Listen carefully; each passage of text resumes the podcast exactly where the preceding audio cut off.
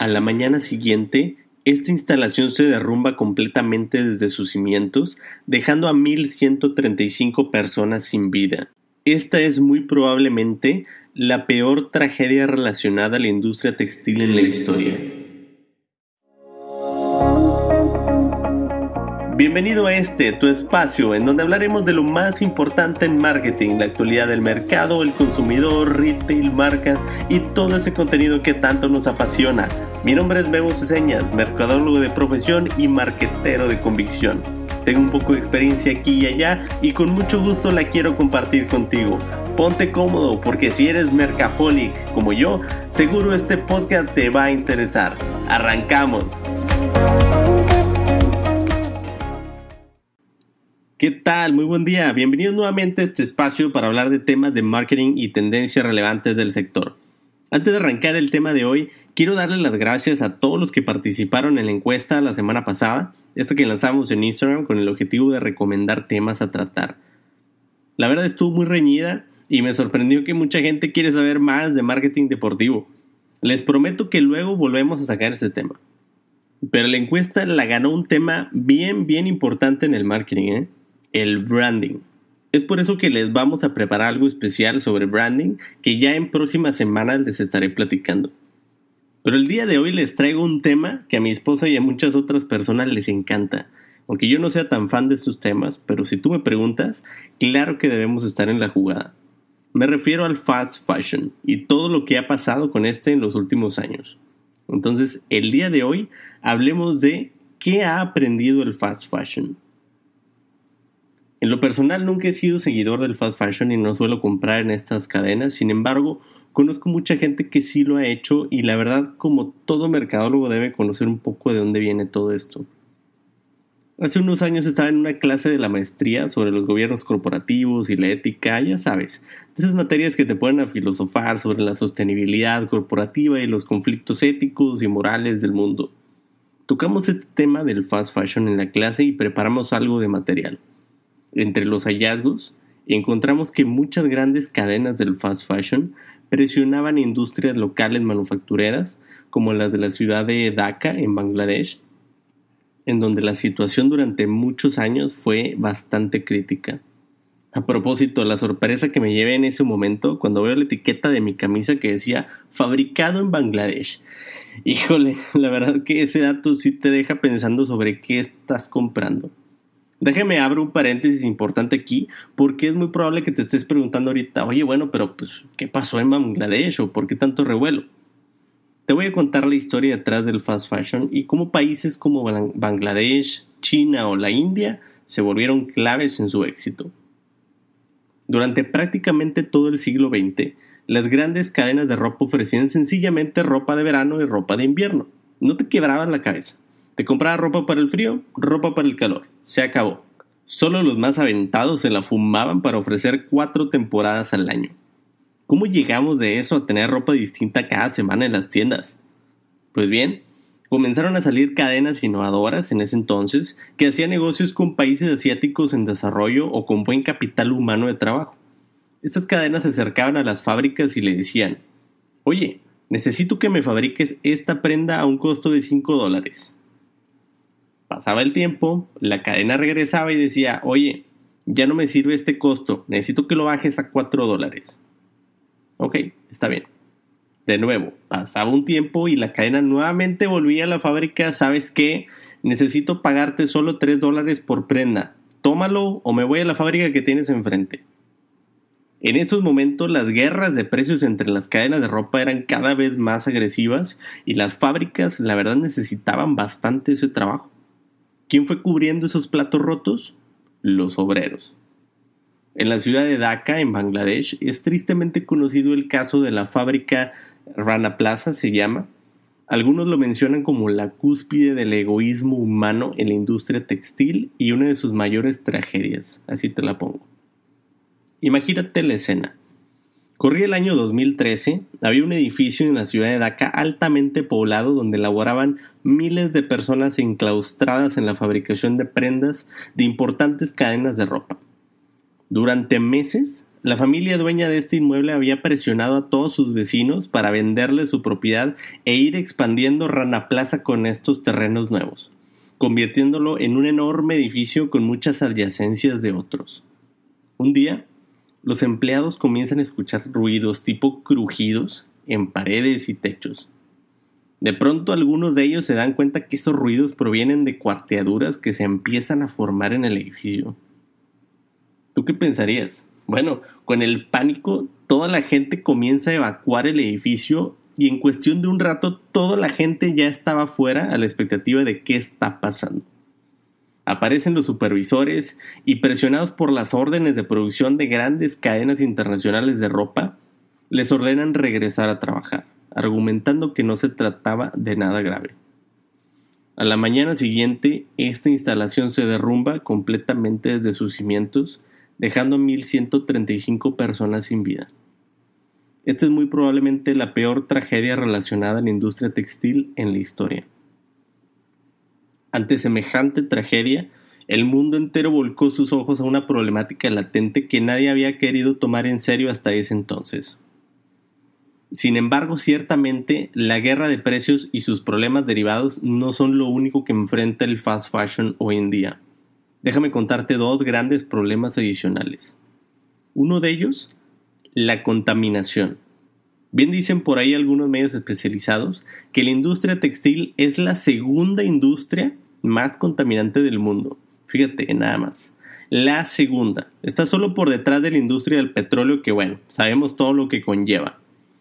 Pero aquí te van algunos datos duros. Cada año se consumen más de 70 millones de barriles de petróleo en la producción de poliéster. Cada año se talan más de 70 millones de árboles en la fabricación de tencel, que es un tipo de tejido. Cada año, los sembradíos de algodón utilizan el 24% de todos los insecticidas y el 11% de todos los pesticidas a nivel mundial. Adicional, de acuerdo con expertos, se estima que cada prenda proveniente del fast fashion está emitiendo 400% más de emisiones que una prenda fabricada de manera tradicional a lo largo de todo su ciclo de vida. Ahí te dejo nada más estos datos para que tengas un dimensionamiento de lo que causa esta industria. El otro punto que enfrenta el fast fashion actualmente, la falsa sostenibilidad. Como falsa sostenibilidad te quiero contar dos cosas. La primera relacionada a la modificación genética, que ahorita te lo voy a platicar, y la segunda es un tema bien interesante llamado greenwashing, pero vamos a lo primero. Hace ya algunos bastantitos años, por allá del 96, se introdujo al mercado de la industria textil un algodón genéticamente modificado. Este algodón llamado algodón BT, como te comento, es una planta modificada que fue diseñada específicamente para la industria textil bajo la premisa de ser muy resistente, inmune a plagas, altamente productiva y un montón de ideales para cualquier agricultor. Todo suena brillante como un mundo utópico, de no ser porque no pasó exactamente lo que tenía que pasar con esta nueva variante de planta. Estudios recientes demuestran que las plantas no solo no son inmunes a las plagas, sino que han desencadenado nuevos tipos de plaga, no han sido tan productivas como se prometía y ciertamente su costo es alto comparado con otras semillas tradicionales, dejando a los agricultores entre la espada y la pared. El otro punto que quería platicarte de falsa sostenibilidad es el greenwashing. Oye, pero ¿qué es el greenwashing? El greenwashing es una mala tendencia que han adoptado algunas empresas e industrias completas que hacen uso de un falso marketing verde o marketing sustentable para garantizar que sus productos son sostenibles. Aquí caen las marcas que pretenden jugar con la psicología del consumidor, agregando palabras como bio, eco, agregando colores y tonalidades en verde, incluso también quienes comunican que es biodegradable, aunque solo un componente de todo el producto lo sea. Eso es greenwashing. Y eso, amigos, es muy distinto al marketing verde, que igual les platico en otro podcast ya un poquito más en forma sobre qué es este concepto. Pero volviendo al tema del fast fashion, ¿se te ocurre algún ejemplo de greenwashing en esta industria? Yo creo que el más famoso y que tal vez ya conozcas es el programa de reciclaje de la cadena H&M. Este programa en el que llevas una bolsa de ropa que ya no quieres y ellos te entregan un boleto de un 15% de descuento o algo así en tus compras. ¿Qué lo hace greenwashing? Justamente el hecho de que su premisa es que reciclarán tu ropa y ayudarán al medio ambiente. La marca oficialmente reporta utilizar máximo el 20% de esta ropa, pero de acuerdo con algunos especialistas, el porcentaje reutilizable de esta ropa que tú entregas es de alrededor del 1%. Con el hecho de que al menos ese 1% lo reutilizan, ahí está el mensaje de reutilización. Claro, sin mencionar que te están dando descuento para que compres más ropa no sustentable y la cadenita continúe. Pasados todos estos últimos años, ¿habrá aprendido algo la industria del fast fashion? ¿O solamente voltean la mirada hacia otro lado mientras las ganancias de esta industria se mantienen en muy altos niveles? Con relación a los países y a las fábricas golpeadas por este fenómeno, la ciudad de Dhaka aprendió algo de la lección.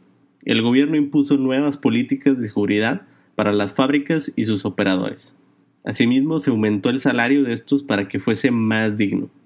El resultado, una producción y calidad de vida un poco más controlada, pero con mucho camino por avanzar.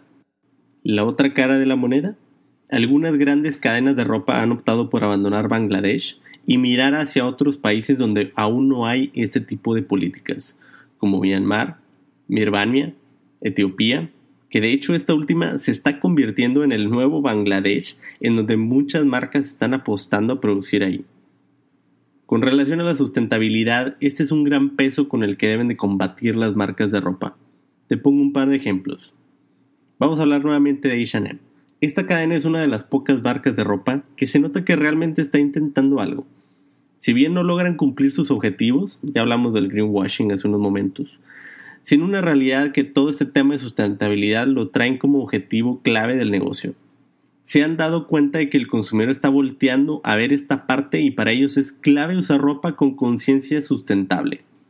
Para eso, H&M se ha dado al compromiso de reducir su huella ecológica con líneas como H&M Conscious, en donde reportan utilizar 20% de materiales reciclados, ahí están tus bolsas de ropa reciclada, el 56% del agua y el 58% de la energía necesarias para la producción. Al menos esa es una promesa con esta línea. Otra marca, Adidas. Oye, pero esta marca no es fast fashion. Estoy de acuerdo, no es fast fashion. Pero eso no le exime como una marca líder de la industria textil a ser socialmente responsable y cuidar su huella ecológica. Una de las acciones que está realizando Adidas es lanzar al mercado productos reciclables, un ejemplo de ello son los tenis Loop que anunciaron el año pasado. Estos tenis son 100% reciclables, en el sentido de que tú los compras, los usas, después de un tiempo puedes regresarlos a la empresa a cambio de una tarjeta de regalo y la promesa que hace la compañía es que el 100% del producto entra de nuevo a la línea de producción. Nada mal. En resumen, la industria textil en general y el fast fashion en lo particular se han dado cuenta en los últimos años que la huella ecológica que tienen se está convirtiendo cada vez más en un decisor que está cambiando los hábitos del consumidor. El reto para los ejecutivos de marketing de todas estas compañías debiera estar en cómo manejo de forma inteligente este tema, ofreciendo valor y sobre todo conciencia entre lo que ofrezco y lo que hago. No hay peor situación que un cliente que sabe que no eres consistente entre tus principios y tus acciones. Algunas cadenas están intentando hacer grandes cosas, sin embargo, el camino a recorrer sí es bastante largo. Y la realidad es que es el mismo consumidor quien ha llevado la pauta en la innovación. Existen cada vez más formas novedosas de vender ropa de segunda mano, a través de canales digitales. La gente ha aprendido mucho sobre la industria del fast fashion y ya sea por economía o cuidado del medio ambiente, han proliferado muchísimos bazares, locales tradicionales y digitales de venta y muchas formas en las que la gente compra y vende ropa y accesorios. Y cada vez hay más. Estoy convencido que esta industria va a evolucionar bastante en próximos años y va a ser bien interesante las posturas que tomen todos sus jugadores, el gobierno, las empresas y los clientes, para darle una forma cada vez más consciente a esta poco sustentable pero necesaria industria. Esto es todo por hoy. Espero te haya gustado y sobre todo te pueda llevar algo nuevo el día de hoy. Te invito a que sigamos platicando del tema en mis redes sociales. Encuéntrame como Mercaholics Podcast en Facebook e Instagram. Si te gustó, no olvides compartirlo con tus amigos y colegas y nos escuchamos en la siguiente emisión.